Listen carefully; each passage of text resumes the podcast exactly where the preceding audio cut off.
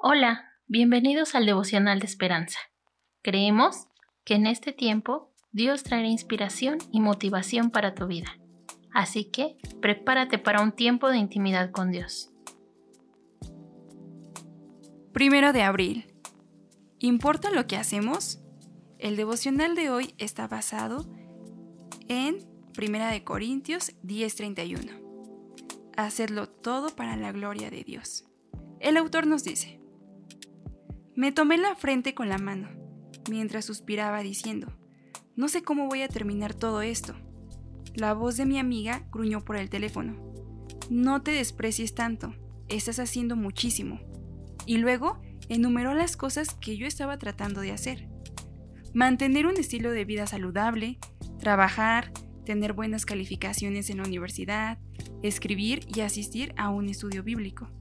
Quería hacer todas estas cosas para Dios, pero estaba más concentrada en qué estaba haciendo que en cómo lo hacía, o quizá estaba tratando de hacer demasiado. Pablo les recordó a los cristianos en Colosas que tenían que vivir de una manera que glorificara a Dios, es decir, que lo que hacían día tras día no era tan importante como la forma en que lo hacían. Debían proceder llenos de misericordia, de benignidad, de humildad, de mansedumbre, de paciencia, perdonar y sobre todo, amar y hacerlo todo en el nombre del Señor Jesús. Su trabajo no debía estar separado de su andar cristiano.